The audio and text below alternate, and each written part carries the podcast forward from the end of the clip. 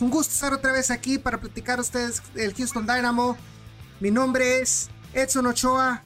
Soy eh, el conductor de este su programa llamado Zona Naranja, parte de la familia de Mente Futbolera. El día de hoy tenemos un programa muy especial, el primer programa oficial del año 2021.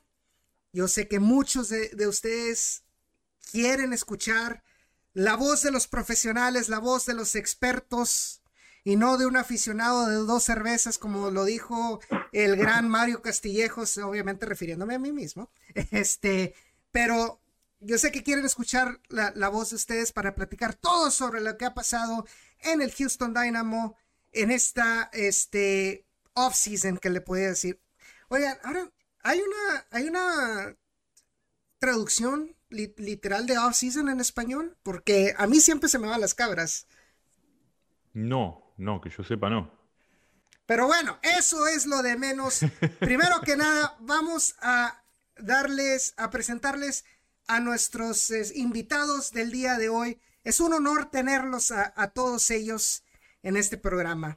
Primero que nada, vámonos con el gran profe Jorge Clará, mi mentor en esto que se llama cobertura del Houston Dynamo. Profe, un gusto tenerlo con, eh, con nosotros. ¿Cómo ha estado el día de hoy? Eh, muy buenas noches, mi querido Elson. A todos los que esperan, dio la ventaja de, ser el más viejo, ¿verdad? Siempre hay ventaja para tercera edad, le, le dan el asiento a uno, todo eso. Así es que ¿eh? es un gusto estar, la verdad, en este programa. Son la naranja. Es mente futbolera. Eso, de, definitivamente se identifica con lo que somos. Somos unos enfermos del fútbol.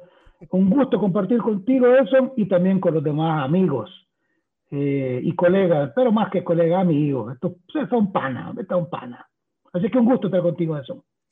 El, el gusto me da a mí de, de que haya aceptado estar en este programa. Eh, como, le, como le he dicho siempre, o sea, yo aprendo mucho de usted eh, eh, en cuanto a su análisis del, del, fútbol y creo que mucha gente también va a aprender mucho de, ese análisis en este programa. También tenemos con nosotros uno de, los de las personas que más activas eh, en las redes sociales, en la cobertura de podcast de el idioma español, en Twitter, Instagram, lo que sea. Pero ha estado ahí y es un honor tener con nosotros también al gran Federico de Michelis de todo Dynamo. Federico. Vamos, todavía.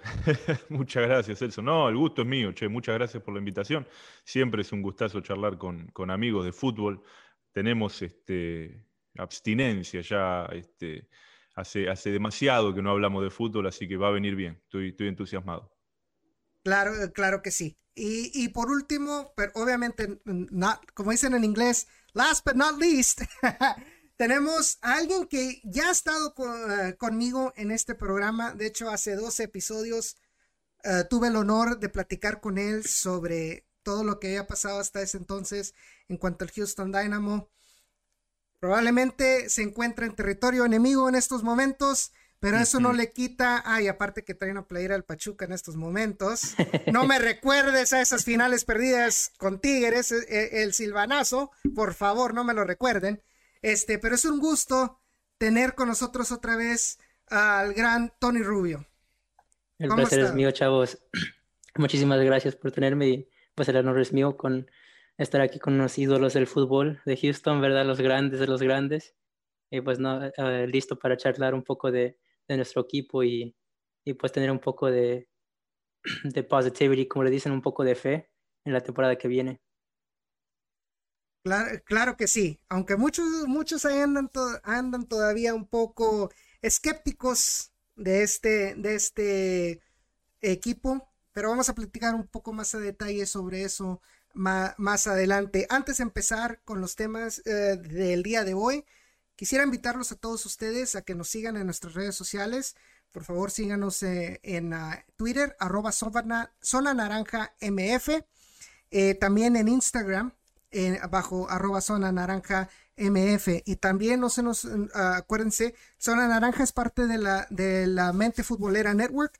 Así que este, sigan a Mente Futbolera también en arroba Somos la Mente en, en Twitter y arroba Mente Futbolera en Instagram. Y por favor también eh, vayan y, vean nuestra página arroba, ah no, en nuestra arroba www.mentefutbolera.com. Así que, ahora sí muchachos, arrancar. Bueno, primero que nada, eh, el equipo viene de una temporada 2020 desastrosa, desas, desastrosa en cuanto a resultados se refiere. El por qué los resultados es un tema de debatir que se habló al finales de temporada pasada Fede, Fede y Jorge tuvimos el honor de estar en ese, en ese programa de Con Todo Dynamo, hablando un poco sobre qué era lo que estaba pasando en el, ah, en el equipo. Este, pero vamos a adelantarnos a lo que es el 2021. Eh, empezaron a, hacerse unas contrataciones que se le empiezan a notar el, eh, ese toque personalizado de Tab Ramos a este equipo. Tab Ramos mencionó que quería una, un plantel más joven, eh, más, este, más atlético, pero sin perder la experiencia y el talento que se necesita para ser competitivo en la MLS. Eh, profe, ¿Qué, ha pensado usted al respecto de las contrataciones que se han hecho? Bueno, eh, solo voy a hacer un pequeño eh, remember de la temporada 2020. Yo no la llamaría desastrosa. Desgraciadamente, sí entiendo que el hecho de no haber clasificado obviamente condena al equipo. Pero si fuéramos a las estadísticas, es uno de los equipos que más llegada tuvo. Desgraciadamente fuimos víctimas de no meterla, porque llegadas el equipo tuvo por todos lados. Si este equipo hubiera anotado la mitad de los goles que fallamos, otro gallo nos hubiera cantado. Pero bueno, como decía mi abuelita, si no se hubiera muerto mi abuelita estaría viva, así es que es otro tema. Pero tan desastrosa no lo, no lo veo. Mm, me quedo con la sensación que me queda bronca, rabia, porque teníamos para más. De lo nuevo hoy, 2021, muchas cosas por, por hablar. Lo primero, para dar espacio también a mis colegas que tendrán conceptos importantes también, Tab ha demostrado su personalidad. Se paró firme y dijo, no quiero a Kiki. Otro técnico no va a tener los pantalones para decir, no quiero a, Kiki, vean qué hacen. Y le buscaron salida y se fue Kiki Stuna ya sea que sea una decisión correcta o equivocada, el tiempo lo dirá, pero tuvo una personalidad tan para imponer su criterio, su visión, el toque de él. Y en el resto de las eh, contrataciones, me queda claro que el tipo es un zorro y le ha sacado provecho a todo el tiempo que estuvo dirigiendo la sub-20, la selección nacional de los Estados Unidos. En ese puesto, con seguridad, le llegaban datos de todos los Estados Unidos, incluso fuera de los Estados Unidos, de posibles o potenciales jugadores para ese nivel. El tipo hoy le ha dado seguimiento a ese conocimiento y por eso ha traído carne fresca, pierna fresca, mente fresca y como tú bien lo decías, siempre que encajen dentro de esa dinámica que él busca con el equipo. Así que yo estoy muy contento con lo que hasta hoy eh, se ha contratado. Voy a estar feliz solamente cuando me confirmen, y ojo, qué, importante esto, si hay algún abogado por ahí, levánteme el acta de lo que voy a decir ahorita. Notario, usted, Tony, me dijeron que usted es notario, hágame esta acta, por favor. Los conceptos vertidos en este programa por mi persona son de carácter personal, no son oficiales, aclaro. Y, y por lo que voy a decir ahorita, porque voy a estar feliz cuando me confirmen que el señor Maynard Figueroa sigue en el plantel y que también Boni sigue en el plantel. Y digo eso porque oficialmente no sabemos nada. Ni siquiera Nico Hansen está está supuestamente está fuera de contrato, entonces no sabemos, ¿verdad? Por eso aclaro que esta es una opinión personal. Eso. Claro que sí, claro que sí. Eh, yo creo que este TAP analizó muy bien lo que careció el equipo eh, en el 2020. Careció de un defensa con carácter que no se doblaba cuando las cosas iban mal. Kiki Struna parecía que estaba pensando en todo menos en jugar fútbol en Houston, Texas. O en otro, o en otro estadio donde tenía que ir eh, el equipo del Houston Dynamo. Fue tal punto la falta de profesionalismo de, de Struna, o, por así decirlo, la, la, falta de ambición del jugador que Tap, aun y cuando ese jugador era el más, el mejor pagado de toda la plantilla del Houston Dynamo, no le tembló a Tab Ramos para decir, ¿sabes qué? Tú te vas a la banca. A mí no me importa que seas eh, Lionel Messi, que seas Virtual Van Dyke. Si no vas a, si no vas a rendir, no vas a dar el 100%, tú no mereces estar eh, eh, de, titular en este equipo. Lo que si los jugadores que lo suplieron eran buenos o malos, están a la discreción de todos. Pero yo creo que fue un acierto muy bueno por parte de Tab Ramos para imponer condiciones, imponer disciplina y que no se van a dar con divas en, este equipo. ¿Pede? Sí, estoy de acuerdo. Me parece que lo de, lo de Struna no caminó de, ninguno de los dos lados, ¿no? Eh, me parece que, el técnico no estaba contento con él y me parece que él tampoco estaba contento con, ya sea con el club, ya sea con la ciudad, con los compañeros, con, con lo que sea.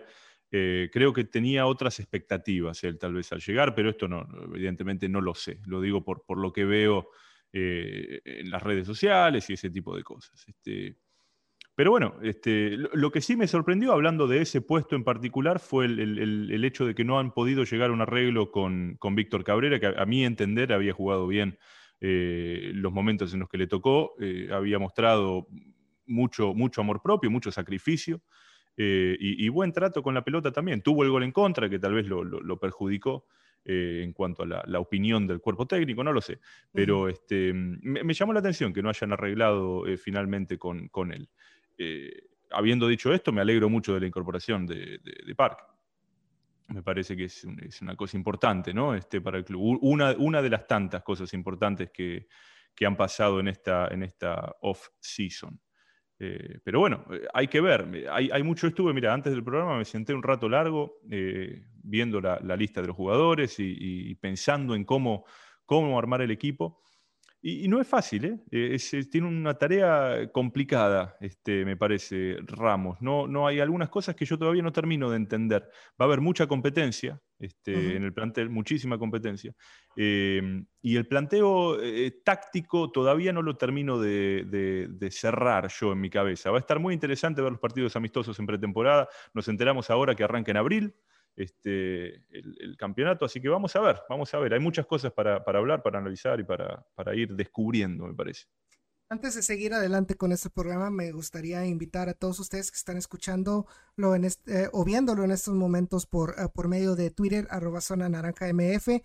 Ah, si a ustedes les está gustando lo que están escuchando, por favor compartan eh, e, esta transmisión por medio de Twitter para que más este, gente, para que más aficionados del Houston Dynamo puedan ver y, puedan este, escuchar los diferentes puntos de vista que, hay sobre, eh, sobre este equipo.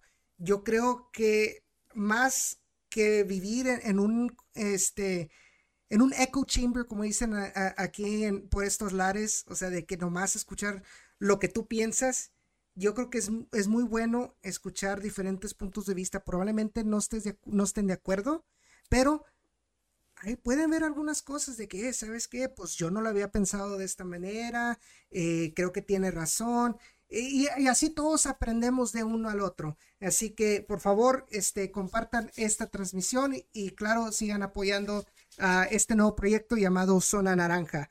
Este, pero bueno, eh, Tony, ¿Qué te, ha parecido estas nuevas contrataciones que, ha, que ha tenido el Houston Dynamo eh, hasta el momento?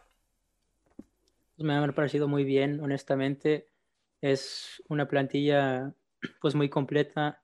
hasta ahora obviamente no hay ninguna estrella o ningún DP, como dicen, y tampoco va a llegar en esta temporada y hay que aceptar eso.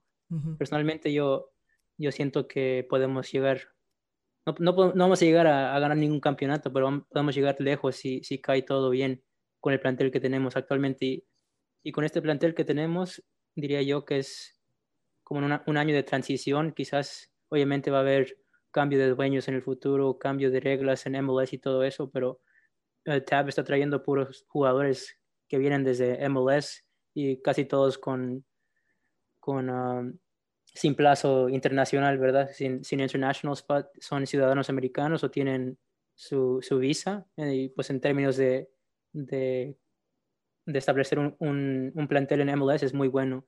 Y ya en el año que viene, en, en el verano que viene, quizás si ya agregamos algún internacional al nivel top, ¿verdad? Diríamos, entonces me encanta mucho la contratación de, de Fafa Pico, de, de Ruti, no, no la entendí muchísimo, pero igual tuvimos que, que aceptar algo para dar a, Kiki, pero al final del día me, me, encanta muchísimo lo que dijo Tab, de que seguía diciendo esto en todas sus entrevistas, que todos estos jugadores van a trabajar hasta, hasta el final, por todos los 90, 120 minutos, cuanto sea, que van a sudar la camiseta. Y obviamente nosotros siempre estamos diciendo eso.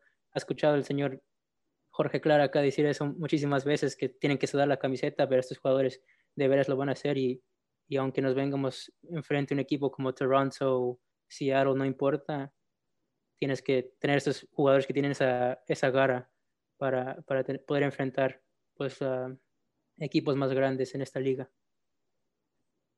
Creo que eh, yo había visto eh, las reacciones en las redes sociales yo mismo lo dije, dije, yo no tengo, yo no, yo no tengo el conocimiento específico, y menciono esto porque mencionó a, Maximiliano Urruti en estos momentos, Tony. Eh, yo no tengo tanto conocimiento de saber cómo, cómo jugar, pero lo que sí vi en las redes sociales fue una reacción mixta de, de parte de esa contratación. Ahora les pregunto a ustedes, este, ¿qué, eh, qué calidades le, le ven? Eh, a, Maxi Urruti y, piensan que ese escepticismo eh, es correcto por parte de la, de la afición sobre Maximiliano Urruti?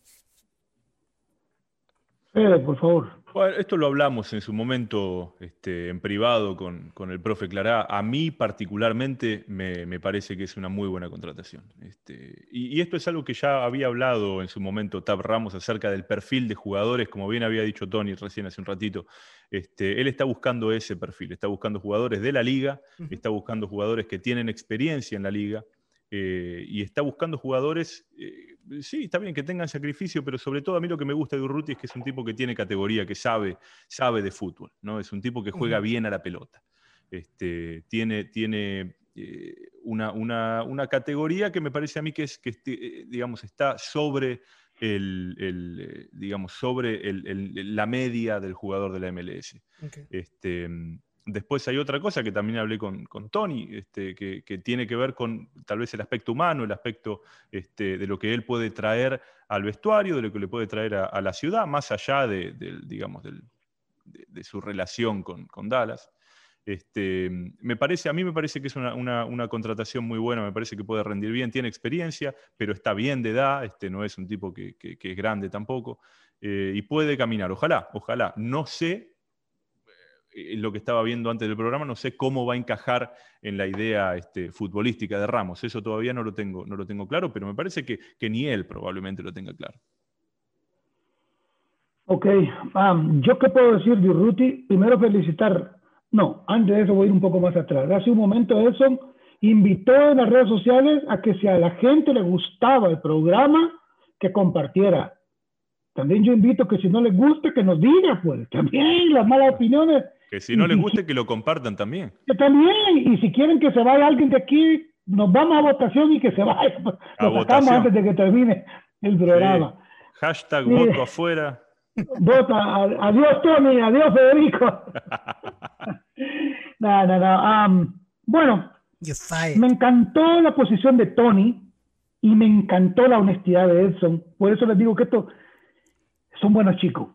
Créanmelo, yo vengo bueno. de, de, pasearme en la mayoría de Estados Unidos donde hay prensa latina y me he topado con todo tipo de dinosaurios, ratas, piraña, gente que te mete la pata para que te caiga, otro que, que salen a venderte miel de abeja en el desierto, ven, llego y me he encontrado de todo.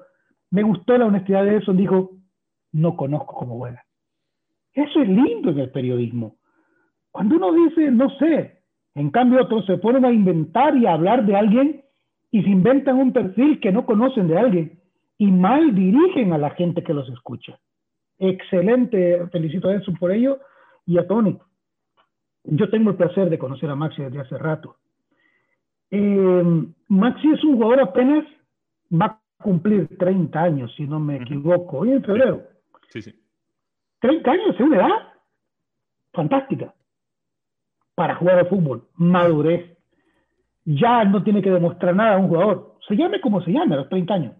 Ella no va a mejorar, de 30 años no lo van a descubrir, van a hacer magia, no, no, no, no. 30 años un jugador que ya sabe de dónde viene y para dónde va. Así es Maxi. Viene de un club importante, si no me equivoco, Newell's Old Boys, lo conocen más bien aquí mi hermano argentino Federico, y, debutó joven. ¿Por qué tiene 30 años habiendo en MLS pasado por, por Toronto, campeón con Portland, y ahí estuvo con FC Dallas, si no me equivoco quedó campeón de la US Open Cup en FC Dallas, eh, estuvo en Montreal, sí, usted me confirma, Tony, ustedes son más, mejores para la estadística, yo soy medio turuleco para eso, y acaba de estar lesionado en, en, en Montreal. Por eso no tuvo su mejor actuación. Y, por eso digo que Tab es vivo. Porque se trae un jugador que con sí mismo trae bronca. Bronca de, porque un jugador, como los conocemos a Maxi, es un jugador que no te da una pelota por perdida. Jugó con el archirrival Dallas. Si no me equivoco, le hizo varios goles a, Houston. Es un jugador que va a todas, va a todas. Le va a poner a este equipo carácter, no podemos. A ver, otra cosa. También de quemarse una temporada o de gastarse una temporada. El crédito lo tiene bien con la afición, pero él no va a jugársela a volver a salir con jovencitos de 18 años, 15 años, porque ese discurso no se lo va a comer nadie. Tony ahorita tiene cara de bueno, Elson ahorita mire qué buena gente se ve, hasta parece un sacerdote el tipo. Pero cuando esos partidos arrancan con jóvenes y empieza a perder, ese tipo se vuelve inflamable se, Hall se queda chico, o sea, así es la visión. Entonces, por eso es que TAM está trayendo gente que le va a dar el balance psicológico para esos momentos importantes que necesita el equipo. A mí, la contratación de Maxi, pongo las manos al fuego por Maxi, va a dar muchos resultados. Aparte, un chico que te puede jugar tácticamente, ya vamos a entrar a eso el parado, que también estoy igual, igual con Fede, porque no sabe si lo va a usar de nueve, el tipo perfectamente puede ser de pivot, como nueve, ha jugado por ahí, jugó en Portland eh, como puntero, saliendo a Argentina jugó por, por afuera, también jugó de falso 10, se retiró jugando como falso 10, falso 9 en, en, en FC Dallas, en Montreal no le encontraron el puesto. En fin, es un jugador polifuncional. Así que yo creo que es una gran contratación de Maxi Ruti. Y yo creo que las estadísticas, yo creo que tocó un punto muy, muy, muy correcto en cuanto a lo que dijo al último. Montreal no le halló la manera de usar correctamente a Maxi Urruti. Y se ven las estadísticas. En el 2019, Urruti jugó 31 partidos, solo metió 4 goles, pero te dio 6 asistencias. Y en el 2020 jugó 15 partidos, solamente metió 5 goles y 2 asistencias. Pero ves las otras estadísticas, ves que en el 2008, en el de Dallas, de 33 partidos, metió 8 goles y 11 asistencias. Entonces el jugador te puede rendir y aparte, hay algo muy importante que recalcar también de lo que usted me menciona. Dice, el jugador va a pelear ah, por todo. En el esquema de Tap Ramos, un esquema donde la presión alta es muy importante, donde el delantero tiene que ser la primera línea defensiva. Es, un, es algo muy importante en el esquema de Tab Ramos que lastimosamente a un Mauro no se le veía tan bien esa función, se veía un poco perdido. en esa función, a mi parecer, de, que, de, hacer, de hacer la presión alta. Entonces, teniendo un jugador como Maxi Ruti, eh, yo creo que se, sería muy bueno para el esquema de Tab Ramos. No sé qué piensas tú, Tony. Sí, honestamente, creo que pues depende de cómo van a jugar. Como dice Fede, estamos uh, muy, muy temprano en la temporada todavía, que el preseason todavía no empieza hasta el próximo mes, pero de lo que yo sé, Uruti jugaba como así uh, falso 10, como dijo uh, Jorge, en FC Dallas, y hasta se quejaban los aficionados que se regresaba muchísimo, se regresaba como, como si fuera mediocampista a, defender, y honestamente es lo que le ha faltado a Houston en años recientes, que hay un hoyo enorme en el, en el, en el medio campo y quizás eso nos cae bien en algunos partidos, eso nos cae bien desde el inicio o quizás desde la banca.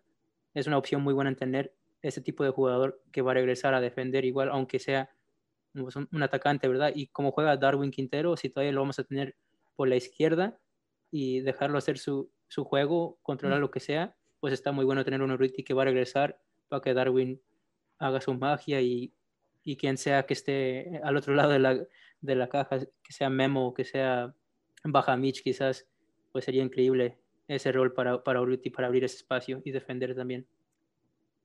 Siguiendo adelante, este, otro, varios, vamos a mencionar los otros jugadores que han contratado en estos momentos este, el equipo del Houston Dynamo FC. Tenemos a Tim Parker, que viene de New York Red Bulls, un jugador que desde el, desde el momento que se rumoró que New York Red Bulls lo, iba, lo iban a, soltar, que está, iban a escuchar ofertas por él, eh, mucha gente, mucha gente decía que era un jugador que necesitaba el Houston Dynamo. Y yo sinceramente dije, no, no creo que van a ir por él, no creo que van a ir por él. O sea, se me hace muy lógico, se me hace muy lógico que vayan por él. Y dicho y hecho, o sea, fueron, consiguieron a, a Tim Parker, jugador o sea, que usted no cree en Santa Claus, maestro. No, el que no, el que no creo es en Matt Jordan. Ese es el que no creo. Ese es el que no creo. Ok. Este, pero, pero un jugador joven que, que ya tiene mucha experiencia eh, en la MLS. Luego, la, eh, la obra maestra de dejar ir el pick número 3. Te traes a otro jugador como lo es este Derek Jones y todavía tienes con ese pick número 6 que te dieron al lado de Derek Jones, el equipo que Nashville, creo, ¿verdad? Sí, Nashville. Todavía consigues tu, este, tu objetivo en traer a Ethan Bartlow. Me pongo de pie con Tab Ramos. Fenomenal. Luego seguimos también con Joe Corona. Ese es otro jugador que eh, es, es, mixto el, como lo que piensa la gente. Y obviamente viene Mateo Bajamich, uh, Fafa Picot también, Tyler Pasher de Indy 11, que por cierto, si ustedes no han este, escuchado eh, el episodio pasado de Zona Naranja platiqué con un este, aficionado de Indy 11 que habló muchas maravillas del jugador. Este, un jugador veloz. Eh, y yo creo que va, va, a ser, si se le da la oportunidad, yo creo que va a ser un, un jugador con, con, futuro en el esquema uh, de Tab Ramos. Y pues obviamente ya hablamos de este Maxi Urruti también. Y creo que esas son todas las incorporaciones de lo que lleva el Houston Dynamo en ese momento. ¿Alguien, eh, ¿Algún comentario sobre esos jugadores que se les viene a la mente? Y bueno, yo creo que lo que pasa es que quizás ya habría que hablar de el lugar donde van a tener que hablar los jugadores, que es en la cancha. Porque en el papel, como decía un dicho por ahí, de noche todos los gatos son pardos. Pero el tema aquí es reflejar todos estos nombres y todas estas cualidades y todas estas maravillas y todas estas emociones que despertamos a hablar de ellos, teniendo una mejor idea cómo posiblemente está viendo ya Tab Ramos y su cuerpo técnico. Atención que no hemos hablado de ello, me voy a atrever a decir eso. Fichaje de lujo que hizo Tab con su nuevo auxiliar técnico, con Martín Vázquez. Man, tipo que tiene mucha, mucha, mucha experiencia, que ha estado en el Bayern München, que ha estado en la selección, o sea, un tipo que me parece que va a ser fundamental, hablándole al oído, asesorando al hombre en momentos importantes, en la lectura sobre todo del partido. Pero bueno, eh, si ustedes quieren podemos entrar al posible parado y ahí me gustaría escuchar al maestro, a la voz inconfundible del fútbol. Qué voz la de Federico, por Dios. No, hermano, qué sé yo. Yo estoy medio perdido. Este, me parece que la línea de fondo no se va a, modificar demasiado, más allá del ingreso de Parker. Eh, yo, yo, lo sigo teniendo a Valentín por derecha y, a Lundqvist por izquierda. Peleará el puesto Bizama, peleará el puesto este, el otro chico Yanqua, seguramente. Pelearán el puesto este, al 3 y al 4. Pero, pero hoy hoy, pensando en cómo terminó la temporada, eh, me parece que, irá por ahí. Después a Vera lo tenés siempre, ¿no? De contención. Hasta ahí estamos más o menos bien, ¿no? Me parece, no hay mucho debate. Entonces, repetime tu línea de cuatro. Lundqvist, Figueroa, Parker, Valentín. Abajo, Maric, porque es el único arquero que tenemos. ok. Ok. Después lo tenés a Vera de contención. Me parece que ahí tampoco hay, hay problema, ¿no? Vera es eh, el inamovible, el único que no. Vera y Maric, los únicos dos que no hay y Figueroa, si, es que lo traen de vuelta, porque esa es otra cosa que vos mencionaste, Jorge, que es verdad. uno, uno, uno, cree que sí, pero bueno, este, hasta que no salga el comunicado oficial. Claro. Y acá empiezan los problemas, ¿no? Este, tenés mucha, mucha gente compitiendo por los puestos de arriba. Eh, yo pensándolo, o sea, pues estamos hablando por hablar, ¿no? Primero vamos por a supuesto. Este, a mí me gusta la idea, y es como yo lo tenía armado acá, eh, me gusta la idea de lo que había dicho Tony, que para mí eh, vos lo tenés a Quintero por izquierda, por derecha, qué sé yo, podés poner al que quieras, lo podés poner a Serén, podés tener a, Corona, inclusive, este, a quien quiera por derecha, pero después, de falso 9, a Urruti. Este, y arriba podés tener a Pico y a Bajamich, por ejemplo. Este, un, dibujo así. Pico por izquierda, Bajamich por derecha, Urruti arriba, eh, yendo y viniendo, ¿no? que, esté un poquito más libre, eh, que sea a veces que juegue de nueve, a veces que vuelva un poquito más atrás a ayudar. Quintero por izquierda, como viene jugando, porque uno, uno siempre lo quiere ver a Quintero más por el medio, pero evidentemente eso no está en... Un, solo partido que yo me acuerde jugó, eh, jugó así de, digamos, de 10 libres. y medio. Sí, eh, Corona, qué sé yo, hay que ver cómo está, también hay que ver cómo llega, eh, pero yo me lo imagino por derecha, puede ser Serena ahí también, puede que lo pase a Memo por derecha, que no, juega mucho por ahí, pero quién sabe. Eh, y bueno, y, eso es lo que tengo yo por ahora. Lo que pasa es que, claro, es muy difícil. a ver, hay mucha, hay mucha gente compitiendo por los puestos, ¿no? Porque, ¿qué haces con Ramírez, por ejemplo? decidiste mantenerlo, bueno, ¿qué haces con Ramírez? Este, tenés a los chicos, tenés a Palomino, este, que, yo tengo unas ganas de ver a Palomino que me muero, pero bueno, eh, ¿cuándo le va a tocar la oportunidad? ¿Viste? ¿Cuándo, por, qué no mandarlo a préstamo a algún lado, por ejemplo? No sé, pienso este, en voz alta. Tenés al chico Castilla, este, a Boniek, si lo traes de nuevo, ¿qué haces con Boniek? Bueno, lo pones en los segundos tiempos, aguantar la pelota, está bien. Está el chico Lemoyne, ¿qué haces con Lemoyne? Este, eh, Dani Ríos, ¿qué haces con Dani Ríos? Este, hay, hay, muchos jugadores que, que, bueno, que están ahí como en un limbo, ¿no? Que no sé, no sé si, están para pelear puestos, eh, y si pelean puestos, no sé tampoco cómo armás el dibujo ¿no? futbolístico. No sé cómo, cómo lo ven ustedes. Eh, Tony. No, sí, en ese, en ese tema pues está un poco difícil cuando no tienes por lo menos la mayoría de tu equipo definido, ¿verdad? Igual quizás nos cae bien la competencia, pero igual pues te sientes un poco con miedo en pensar pues, quién va a jugar dónde y, y, quién va a jugar todo el tiempo, ¿verdad? Pues no tenemos esa estrella, como ya dijimos, aunque no sea estrella, pues sigue Darwin Serena en la cancha o se va a la banca porque llegó Joe Corona. Pues ya sabemos que Darwin tuvo un año increíble el año pasado, su mejor año en, el color naranja, mi opinión. Y pues, sí, está difícil y igual con los chicos, pues una promesa que, que yo lo he visto jugar con RGB unas veces y pues Edson nos podría decir más sobre él sería Ian Hoffman, que creo que, que puede pues puede dar unos minutos buenos para Houston este año, quizás en el Open Cup, si es que pasa todavía. Y pues en ese, en ese tema, sí estoy uh, emocionado para verlo jugar, pero sí, Palomino, Lemoyne, no sé qué tanto juegan este año. Y pues Tab ya dijo, igual en, una, en un podcast que escuché con Ives Golarsep, de SBI Show, creo que se llama, dijo que Danny Rios es el jugador um, de la academia con más promesa que él ve actualmente, que está listo para verlo jugar este año y quizás aportar unos minutos, dijo quizás al final del, del año, pero dijo, dijo que lo ve con mucha promesa. Ahora, hay que, hay que acordarnos también que se cambió eh, lo que es la relación entre Dynamo y RGB. Sí. Entonces, ya no va a ser tan fácil para el Houston Dynamo de que, ah, te mando este jugador, pero lo quiero de vuelta al, día siguiente. Sí. Si, el, si quiere que un jugador, porque hay todavía una relación, pero ya no es de control absoluto sobre el tema táctico del equipo de RGB. Entonces, pueden prestar jugadores, pero no te va a garantizar de que va a jugar en el mismo esquema de Tab Ramos. Ya lo dijo Ron Patel directamente.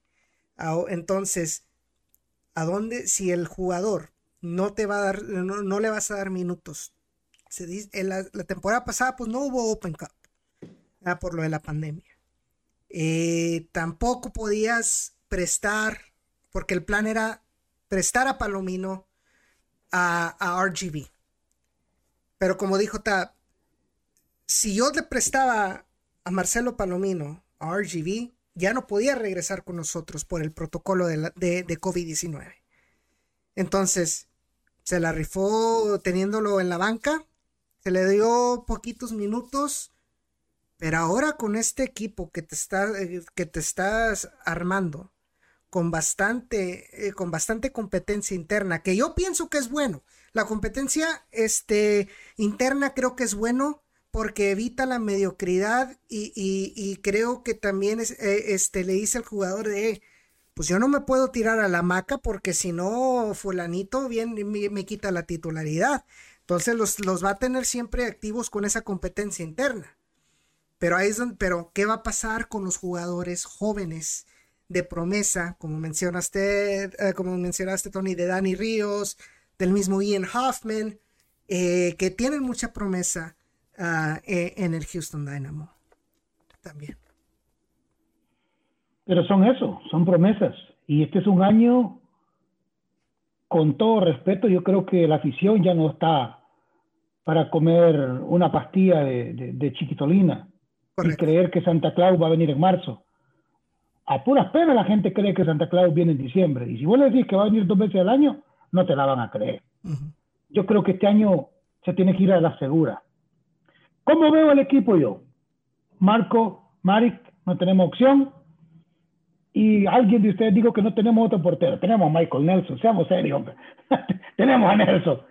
no, le han dado, no le han dado ni medio minuto a Nelson. Yo sé, pero ojalá en este año tenga una oportunidad. Pero ahí está, ahí está, nuestro segundo portero lo mencionamos. Saludos a Michael Nelson, que en este momento nos está escuchando. Un abrazo, Michael. eh, Marco, Mari, definitivamente. ¿Por qué yo creo que va a ser el titular José Bizama? Les explico por qué. Les voy a argumentar. Porque José Bizama está en deuda con él mismo, con el nombre o sobrenombre de la flecha. No hemos visto ni la flecha ni el arco todavía.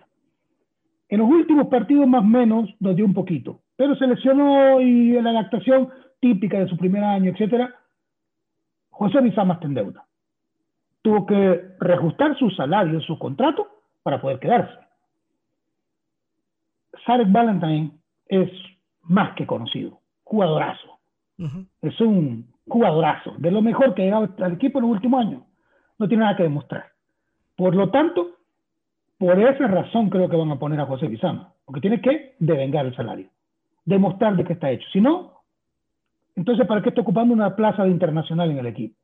Por eso lo pongo ahí. Hay que meterle la presión, que responda. ¿Para qué es internacional? Que nos demuestre que es mejor que cualquier nacional de los Estados Unidos. ¿Ah? ¿Y, qué haces con Valentín?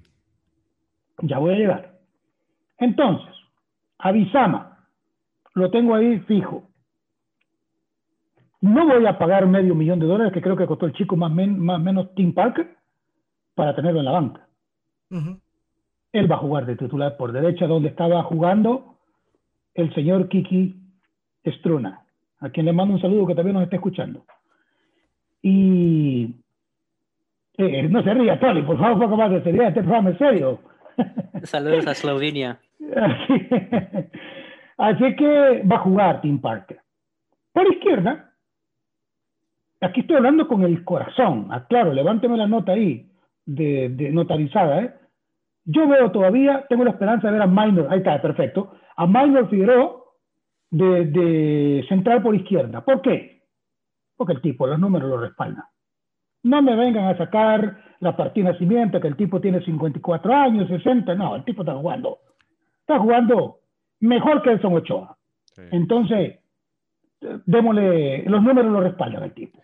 Es un animal, además con es una bestia. El, físico, que tiene Figueroa. Parece, parece, un pibe de 20 años, es un animal. Eh, por ahí no voy a decir quién, saludos a Víctor Araiza, pero me dijo, me dijo, no, pero ya está muy viejo y necesitamos un central que tenga dinámica. Hermano, allá afuera no, no es una carrera de Pac-Man, allá atrás es cuando más necesitas un tipo que te tenga clase, ¿eh? maña, etcétera, etcétera. Insisto, no voy a decir el nombre, saludos a Víctor Araiza que nos está escuchando también. ¿Tipo quién, nuestro? eh, así es que creo que debe jugar ahí Minor. Estoy hablando de los titulares. Adam, no me toquen a Adam por izquierda. No me vengan a querer inventar que eso es innegociable. Él tiene que ser de titular. Repito mi línea de cuatro. José Bizama, Tim Parker, Figueroa y Adam. ya, les, pues, ya, les, argumenté porque. Adelante, Tony. Sí, pues, por favor, Tony. Si, estás diciendo igual que, que Bizama es internacional y que tiene este que le pagamos medio millón y quién sabe qué, pues igual no crees que Adam es la temporada que se tiene que dar un poco más porque personalmente opino que no, no ha dado lo que, lo que vino por la razón que vino a llegar, ¿verdad? Eh, ofensivamente nos esperábamos un, un crack y que de vez en cuando lo vemos, pero los, los centros que mete el año pasado personalmente no, no fueron muy buenos. Y la defensa a veces se queda muy arriba.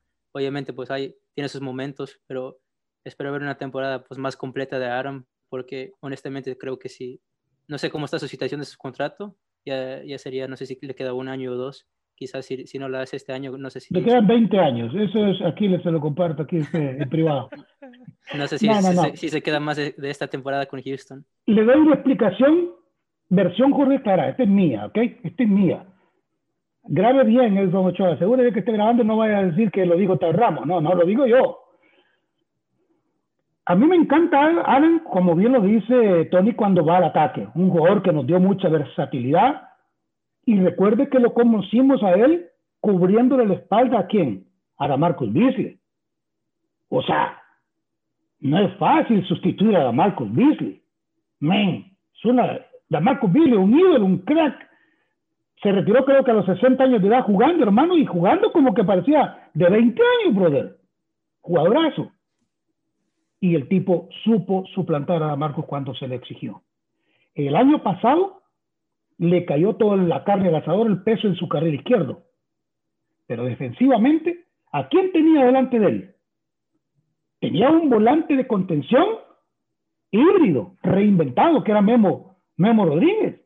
Y Memo también tuvo que decir que sí jugaba ahí, porque si no decía que sí, no lo sentaban. ¿Quién estaba jugando por la izquierda? Usted lo dijo, el ídolo suyo, Darwin Quintero. Darwin Quintero no le marque, pero ni la hora, hermano. O sea, no le mintamos a la afición. Y no es porque sea malo, no, no, no, no. Porque no son sus características. Usted lo dijo bien claro, Tony, yo lo recuerdo hace 10 minutos, retroceda si quiere. Dejemos lo que haga su magia. Usted lo dijo. Es cierto, el tipo es un mago con la pelota. Él es bueno en función de ataque, pero no le pidamos ese sacrificio del, del venir. Entonces, ante estas eventualidades, ¿a quién se le recargó el trabajo? Al hombre que usted me quiere despedir ya ahorita antes de, que arranque la temporada. No, tampoco, tampoco quiero que se vaya, pero, ah, quiero, ver, quiero ver algo más este año. Entonces pongámosle que le ayuden en ese sector, ¿ok? Mm. Esa es mi explicación, pero esa es la mía, Jorge Clará. Bueno, Después de eso, dígame. Diga, por favor. Lo que yo, lo que yo he pensado, porque usted menciona de que, bueno, lo dejaban solo al momento de defender, porque vemos, porque voy varias veces, especialmente en MLS SPAC, donde Memo, haz de cuenta, se confundía al momento de la, especialmente una transición rápida del, del equipo rival, lo veías perdido. Veías un, carril, un, un bulevar abierto por Lundqvist.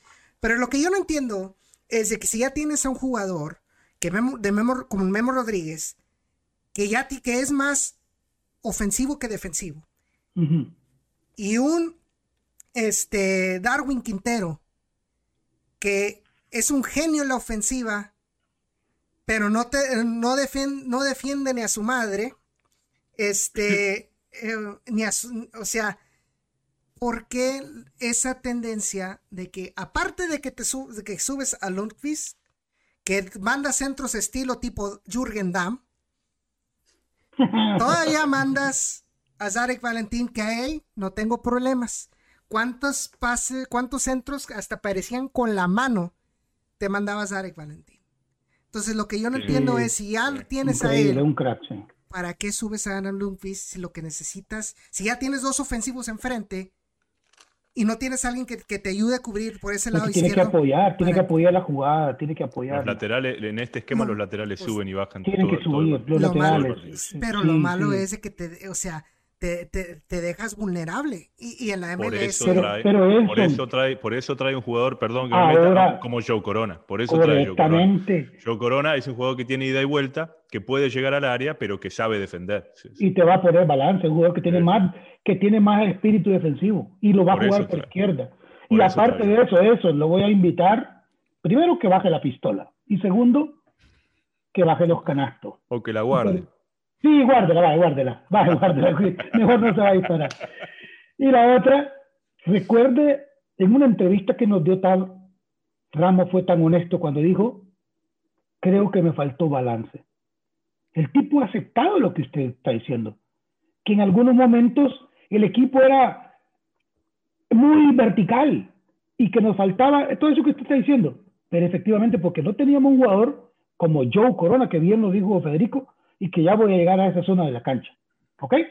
Así que voy a continuar con el posible. Repito, porque la gente ya se le olvidó lo que estaba hablando yo hace un rato.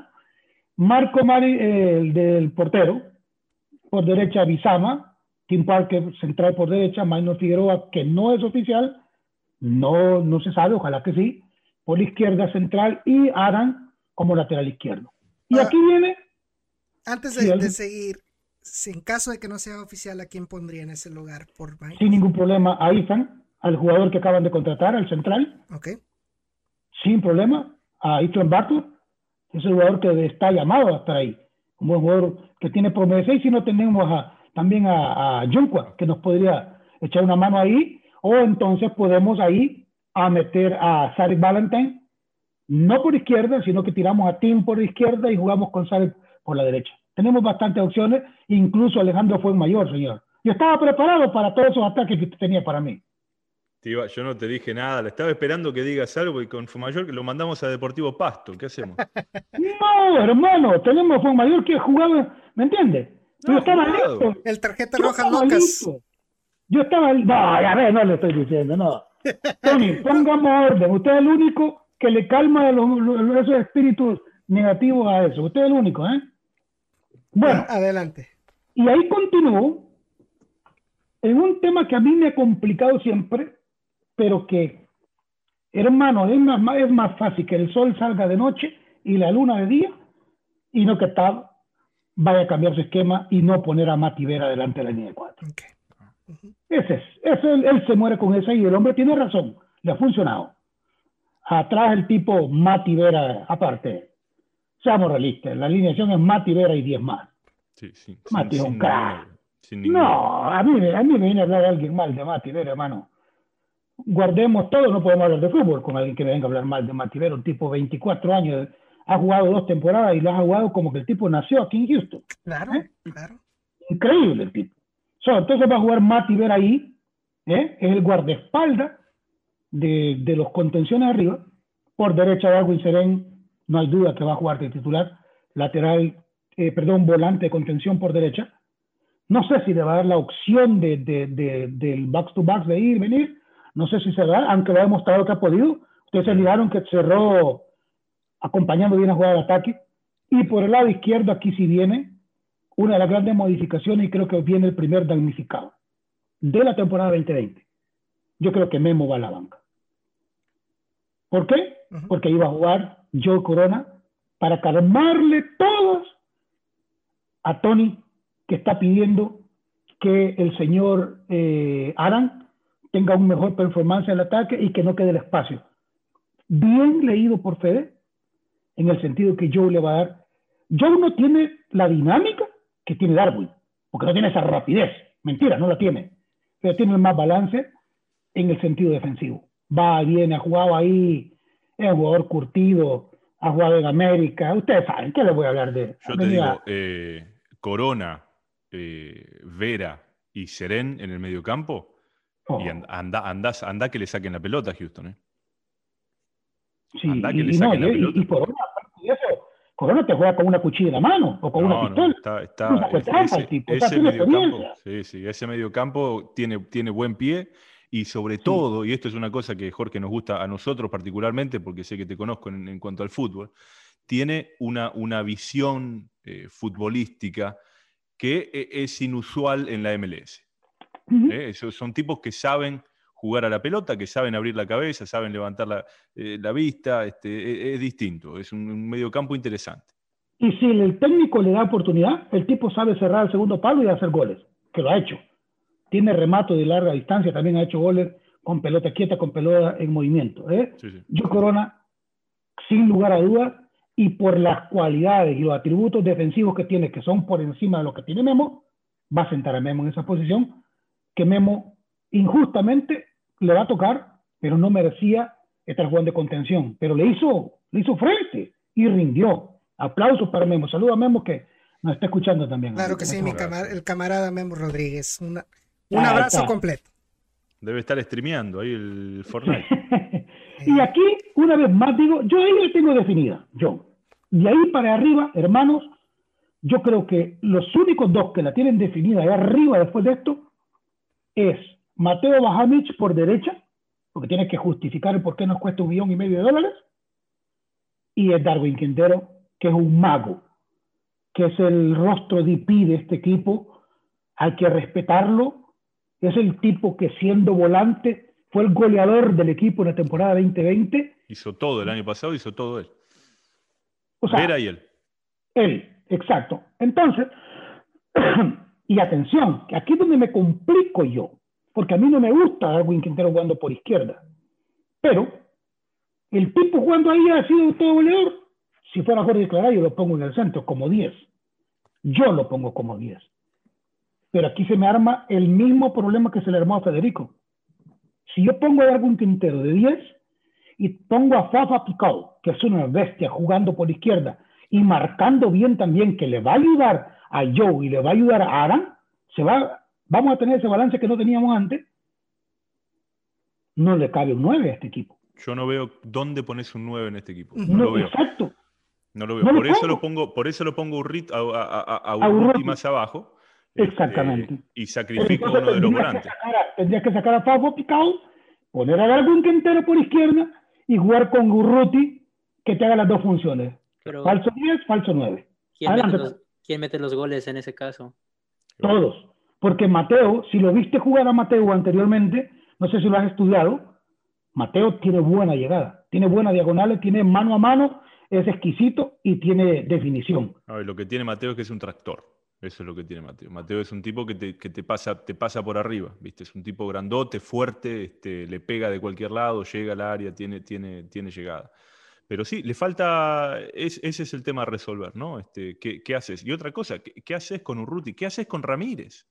Este, Ramírez va al banco, ¿no? Evidentemente. Ramírez ya, a esta altura me parece que no tiene, no tiene chances, igual que el año pasado, de ser titular. Y Ramos lo ha dicho esto también este, el año pasado, dice, mira, está todo bien, gran, lo queremos mucho, qué sé yo, pero en este momento, lamentablemente, hay, jugadores arriba de él. Se fue Manotas, lo traen Urruti, ¿viste? Entonces, este, Y ya vieron jugar ustedes a Tyler Pache, tiene la misma movilidad que Manotas. Un tipo increíble. Y ya para cerrar, muchachos, lo que sí, de mi parte en esto con el posible 11, lo que sí les digo que hoy Dynamo, desde mi óptica, tiene un bonito problema. Esos problemas que le gusta tener a los técnicos. Porque con cualquiera de estos que le mencioné, miren los que estoy dejando en la banca. Ah, Sarah Valentine, lo dejé en la banca. No por malo, sino porque es un excelente, eh, un recambio que te va a venir a solucionar. Dejé en la banca a, a Ethan que acaba de llegar, a San Junco, que creo que sin ninguna duda es el llamado a sustituir a Adam. Posiblemente llegue eh, Boniek, eh, posiblemente, ojalá que sí, para que cubra los momentos últimos partidos a Darwin o a un contención que seleccione, que también tiene la ventaja de jugar por lado izquierdo, donde jugaría Corona. Memo, imagínense Memo en la banca, entrando de suplente por Fafa Picol, a Roy Lassiter en la banca. Tenemos un equipón. Tenemos a Marcelo Palomino. Yo lo veo lejos, honestamente. Lo veo lejos de que tenga minutos. Soy honesto, no quiero mentir. Tenemos a un Nico Hansen, que no sé si lo van a, renovar, todavía no, no se sabe oficialmente. A mí particularmente no me gusta Nico Hansen, yo no escondo mis conceptos. Yo soy muy honesto, porque no es un aspecto personal, no es un, ¿me entiendes? No es una disputa personal. Pero a mí no me gusta él como jugador. Yo para darle la oportunidad a Nico Hansen, mejor se la doy a Nico Lemón, por el lado de ese, por ese lado. Yo se la doy más a él y el mismo este chico Cristo Strickler, no sé cómo se dice, se llama, que llegó. Yo prefiero dárselas a él y no dárselas a Nico. Ahora, yo, hago una pregunta de ignorante, ¿no? que tal vez eh, alguno de ustedes me la sepa contestar. ¿No hay equipos de la USL, por ejemplo, que, puedan tomar a préstamo a un, chico como Nico Lemoyne o como un Marcelo Palomino, que no sea directamente la relación con, Toros, algún otro equipo, o eso ya no se puede hacer por la relación con Toros?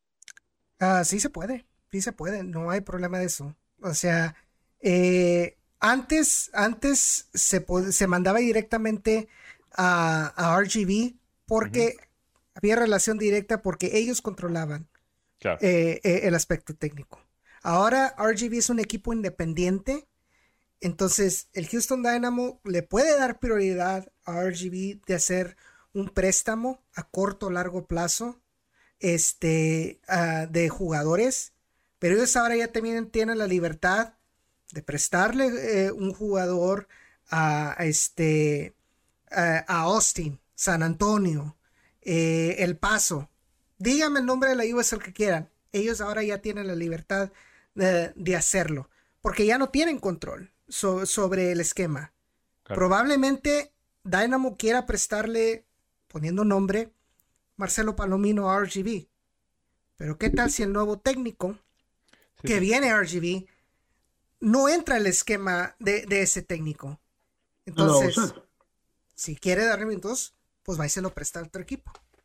Porque no hay muchos precedentes, ¿no? De, de, préstamos de ese tipo, de decir, qué sé yo, Houston Dynamo le prestó a, no sé, pon el nombre que quieras, a la segunda división de, Checoslovaquia, ¿viste? Lo que sea, para que el tipo vaya a jugar, ¿viste? O sea, para, para que haya un termine de... cocinarse, claro. Claro, claro, ¿por qué haces? Lo tenés sentado ahí, si son buenos jugadores, si tienen futuro, ¿viste? ¿Por qué lo mantenés acá? ¿Por qué no los prestás? Haces plata y el tipo se mueve y juega y qué sé yo, ¿viste? ¿Por qué no se hacen esas cosas?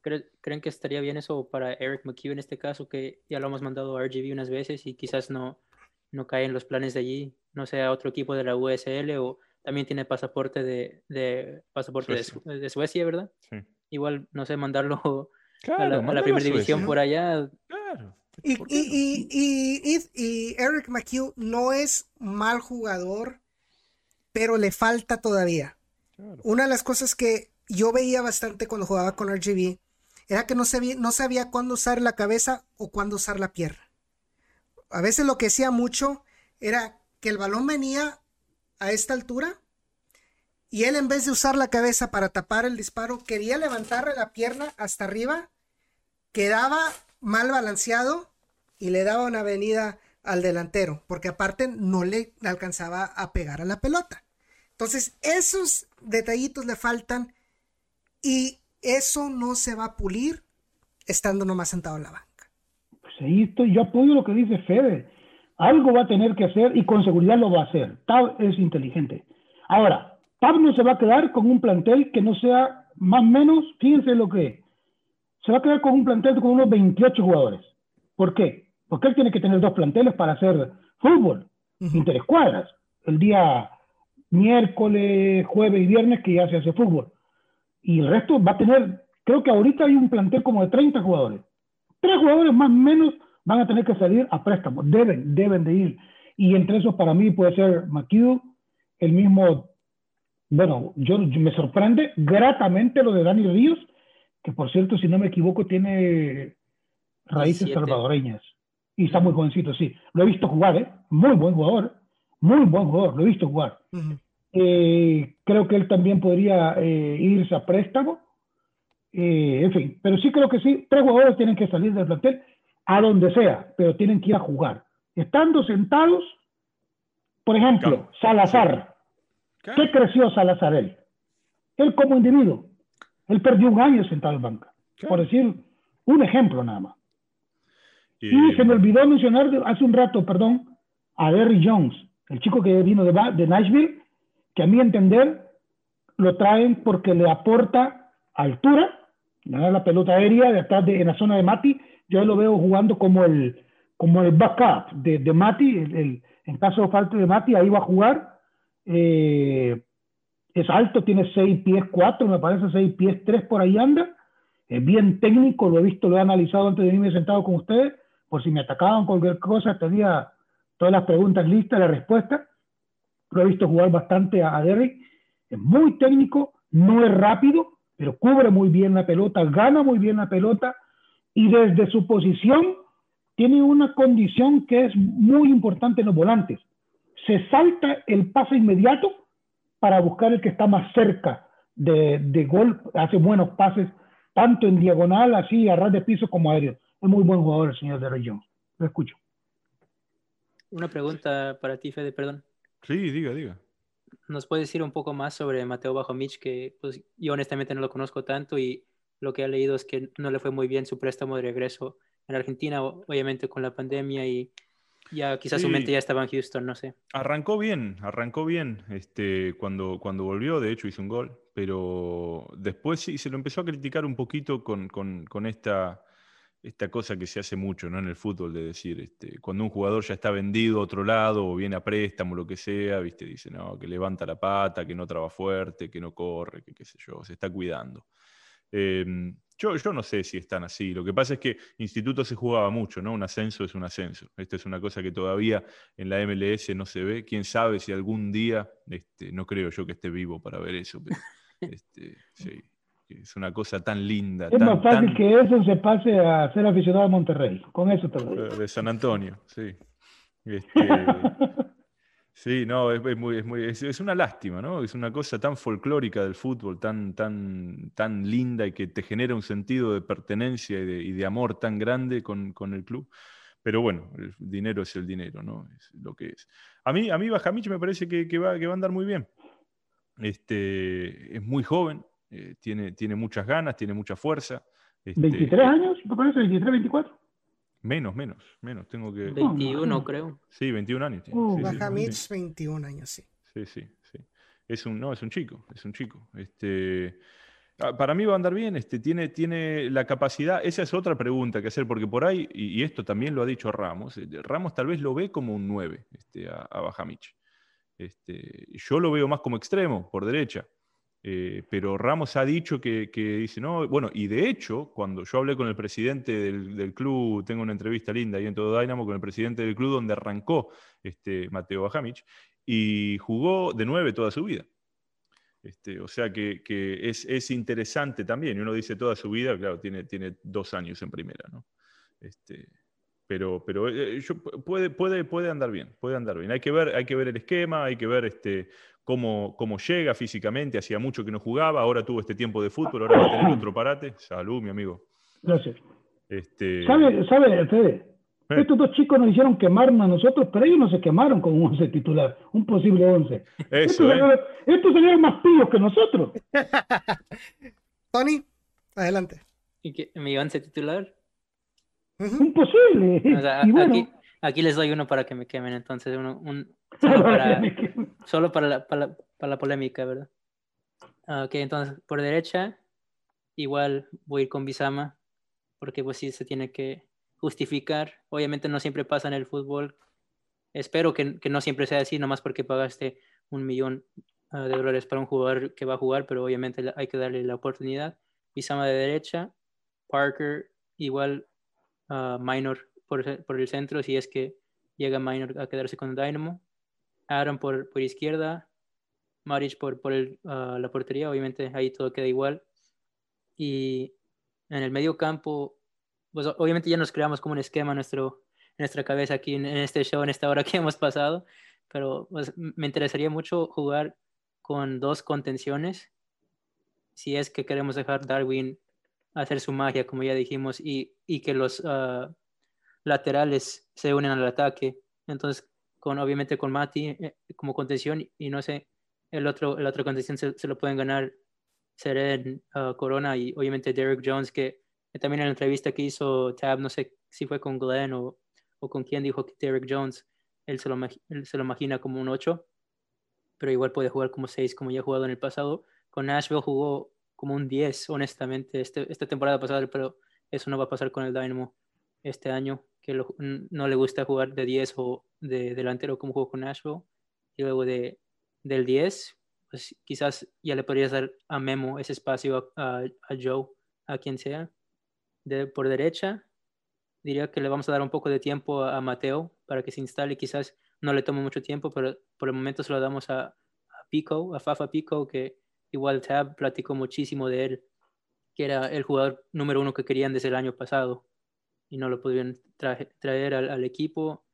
Por centro, Uruti, que sí, que juega como, como dicen, false nine, regrese a ayudar el, el medio campo y obviamente Darwin por izquierda, que igual no me gusta todo el tiempo que lo tengan allí porque a veces, por ejemplo, en el juego de FC Dallas el año pasado cuando jugaron en Dallas, uh, ese juego que Memo metió el tiro libre, no sé si uh -huh. se, se, recuerdan de sí. ese partido. Sí, sí, sí. Cerraron, se esconde por izquierda. Se esconde cerraron, por izquierda. cerraron a Darwin con, con, dos o tres jugadores y nunca, nunca pudo hacer nada en ese partido. Y por ejemplo, pues este, este año tenemos la flexibilidad de cambiar la formación si es que necesitamos, si nos encontramos contra equipos que van a hacer a, Quintero por ese lado. Bien, me gusta, me gusta. Okay. Me, gusta. me, encantó sacar a Mati de la zona y ponerla de arriba con dos contenciones. Este tipo sabe, ¿me? Mándame su currículum, bueno, ando buscando una, una persona espiritual como usted. Eso. Yo. Mirá el suspense, qué suspense. Mire, este tipo, este tiene, ¿De dónde, sacó el cursillo deportivo? ¿En Televisa, hermano? Yo clonaría a Lionel Messi y lo pondría. No, no, no, ya, ya, no, no, ya, en, en, serio. Aunque sea, no sea del agrado de muchos aficionados, Marco Maric en la portería.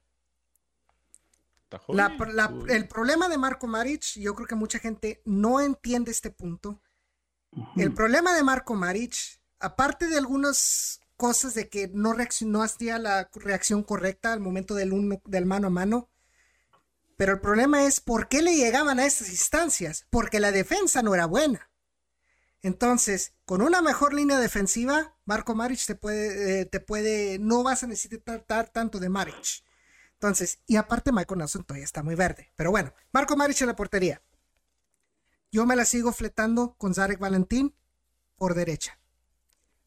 Tim Parker y Ethan Barthlow en la central. Yo le voy a dar eh, la, eh, el bono, eh, o ¿cómo se, cómo se le llama. Le, le, voy a dar el beneficio de la duda a Aaron Lundqvist por izquierda. Vamos a ver con las incorporaciones arriba cómo va a reaccionar, cómo lo va a ayudar. Dos contenciones inamovible Marco, uh, a Matías Vera. Y yo pondría a Joe Corona al lado de él. Un, este, adelante de esos dos, yo pondría a Darwin Quintero. De 10. Uh, de 10. Okay. Por el lado este, derecho a enfrente, yo me la fletaría con Bajamich. Maxi Urruti como, como 9, falso 9, como le quieran llamar. Y yo me la, realmente sí me la fletería como quiera con Fafa Pico, por izquierda. Hay una, hay, hay una jugada que se me queda en la mente de Fafa Picot en ese último, ese último derby de la temporada pasada. No lo digas. La manera en que se, la manera, la manera que él cerró en el segundo poste, ganando la espalda a Bizama, si no me, si no me equivoco. Le ganó la espalda a Bizama y metió el gol en el segundo, en, eh, en ese segundo poste. Esos recorridos creo que para mí va a ser un gran beneficio, especialmente si vas a tener a Zarek Valentín mandando esos centros. Entonces. Compañero, disculpe que los interrumpan, pero me comunican desde la NASA que nos salimos del aire, que se acabó la transmisión. Bueno, ya, ya vamos, ya, ya, vamos, ya vamos a terminar. Este, creo que, pues ya creo que ya fue, ya fue realmente todo lo que queríamos hablar, nomás rapidito. Algunas posiciones que creen que le falten de, conseguir piezas. Que piensan que todavía, un, todavía hay un hueco en este plantel. Rápido, la mía. Yo creo que le falta un 10, pero un 10, 10, 10, 10 probado para cuando nos falle un poquito el señor Darwin Quintero, a no ser que iban a utilizar a Urruti y si es posible, yo me trajera un 9 para un 9 gallo probado. Fede. Sí, yo lo único que buscaría en el caso de que traigan algo sería también un matador. Sería un 9, este, 9 con experiencia, un 9 que, que sabes que te complica, un tipo malo, ¿viste? un tipo, un 9. Un 9 como ¿viste? un batistuta, tráeme un batistuta, sí, un tipo así, bien jodido, que pegue patadas, que putee, que te escupa, un tipo... Como Bow, el de ahí de New England, bueno. Como, la, como Bow, que es un animal. Pero Bow también, Bow se mueve un poquito más en el área. Yo estaba hablando de un 9, un 9... Ah, un 9 fijo, sí, sí, sí, Un 9, un Un hermosillo. Vos tirale centro que el tipo se arregla, ¿viste? un 9. Que te baje, le tirás pelotazo, el tipo te lo baja. Le tirás, ¿viste? Lo que sea. un 9 de estos grandotes, bestia, ¿viste? Un 9 igual un 9 infaltable en, en, el 11, pero igual pienso mucho en, si, si, no cuadra Ethan Bartlow este año, pues Dios no quiera, ¿verdad? Que, que no le vaya bien y, quizás no le, su historia no es con el Dynamo en el futuro, otro central, porque ¿qué pasa si nos pasamos otro año con Minor, que igual ha tenido una actuación muy buena, pero igual puede venir a cualquier lesión a Parker, a Minor, y honestamente no me siento no me siento bien con tener a Alejandro Mayor como el único backup en, ese, Thank you. esa posición. Alguien tenía que decirlo. Pero yo, yo creo que también hay que agregar otra, otro, el peligro de contagios de COVID. Entonces, por eso hay que tener planteles vastos. Y yo igual, yo, yo, yo pienso igual que, que Tony, un 9 matón. No sé si quieran, si quiera Tab o, Matt Jordan usar un, un DP para ese 9 matón y aparte un, central, que para mí esos, e, e, esos dos uh, posiciones pueden completar eh, la plantilla para Tab Ramos en este 2021. Pero bueno. que ya han roto la alcancía, ¿no? Han roto la alcancía. Me parece que van a pasar un, un par de temporadas. Sí, eso sí. Rompieron el chanchito ya. Pero bueno, eso era lo que quería la afición. Sí, sí, claro. Y vamos a ver, vamos a ver. Ojalá, ojalá este, por el bien del equipo, que el hecho de que hayan quebrado el cochinito resulten en, mejores resultados. Obviamente no quebraron el cochinito como un Arthur Blank, pero ya sabemos, eh, ya sabemos eh, a, los dueños que tenemos. No van a meterle tanta feria como Arthur Blank en, Atlanta United. Pero dentro del nivel de lo que es Gabriel Brenner, se, puede, eh, se le invirtió y le invirtió en buena calidad. Y voy a decirlo, bajo los ojos de Tab, no gracias a Matt Pero bueno, eso será para, eso será para otro día. Señores, muchísimas gracias por haber estado aquí en este programa. Ya saben que este es su casa también cuando ustedes gusten. Más que bienvenidos para estar de vuelta en este su programa llamado Zona Naranja. A ustedes que todos los que nos están viendo en estos momentos, eh, creo que por ahí vi a Edgar Beliz, un gran saludazo para Edgar. Ah, también están Samuel Juárez y, Cristian de 442 escuchándonos. Un gran saludo afectuoso para ellos dos también. Este, muchísimas gracias por escucharnos. si por alguna razón ustedes se perdieron cualquier parte de este programa, eh, escuchen este podcast.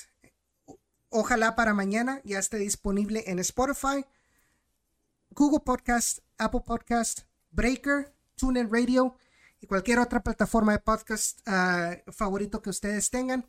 Ahí encuentren Zona Naranja. También pueden, pueden ver eh, la grabación en Periscope disponible después de que se acabe la transmisión en vivo. Y no se les olvide también, síganos en nuestras redes sociales, arroba Zona Naranja MF en, Twitter y en Instagram y muy pronto en Facebook también. También sigan a, nuestros amigos de Mente Futbolera, arroba ah, Somos la Mente en Twitter y arroba Mente Futbolera en Instagram.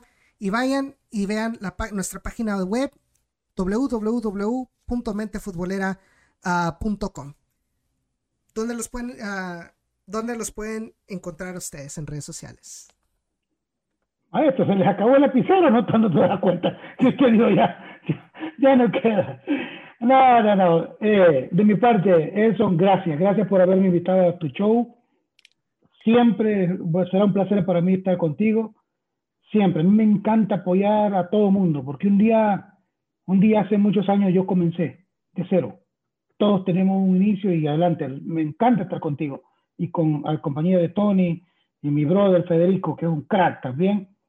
Eh, en todas las redes sociales, el mismo nombre, Jorge Clara. Ahí me encuentro.